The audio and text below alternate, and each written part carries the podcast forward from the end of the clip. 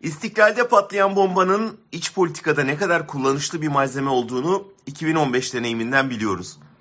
O zaman iki seçim arasındaki 5 ayda 862 kişinin ölümüyle sonuçlanan bir seri patlama 5 milyon seçmenin fikir değiştirip AKP'ye oy vermesine yol açmıştı. Dün istiklale asılan bayraklarda da gördüğümüz gibi kaos hemen bir milliyetçi dalgayı tetikliyor. Kitleler terör tehdidi altında güvenlik mi demokrasi mi kıskacına sokulduğunda tercihlerini güvenlikten yana kullanıyor. Güçlü lider beklentisi büyüyor.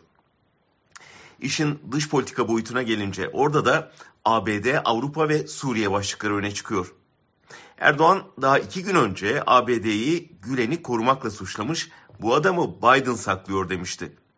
Patlamanın ardından yakalanan fail üzerindeki New York tişörtüyle Türk bayrağı önünde sergilendi. Peşinden İçişleri Bakanı Soylu ABD'yi hedef aldı. Senato'nun örgüte para yolladığını söyledi. Bahsettiği o para ABD'nin savunma bütçesinde Suriye'de IŞİD'e karşı savaşan gruplara verdiği destek fonu. ABD de birçok Avrupa ülkesi gibi YPG'yi terör örgütü saymıyor ve destekliyor. Ankara saldırının YPG'nin imzasını taşıdığını duyurarak bir taşla birkaç kuş birden vurmayı umuyor. Bir, ABD'nin terörü desteklediği tezine dayanak yaratmak. İki, NATO üyeliği için Türkiye'nin olayını bekleyen Finlandiya ve İsveç'e ülkenizde barınanlar teröristtir iade edin demek. Ve üç, Kobani'ye bir askeri operasyon için gerekçe oluşturmak. Süleyman Soylu'nun mesajı aldık, çok güçlü cevap vereceğiz sözü bu operasyonun işareti sayılabilir.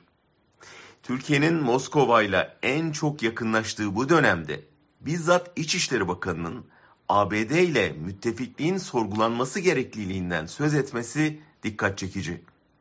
Yine Soylu'nun saldırgan olay sonrası öldürülecekti dedikten hemen sonra açıklamasını Yunanistan'a kaçacaktı diye düzeltmesi de fırsattan istifade Yunanistan'ı da bu kokteylin içine katma niyetini hissettiriyor.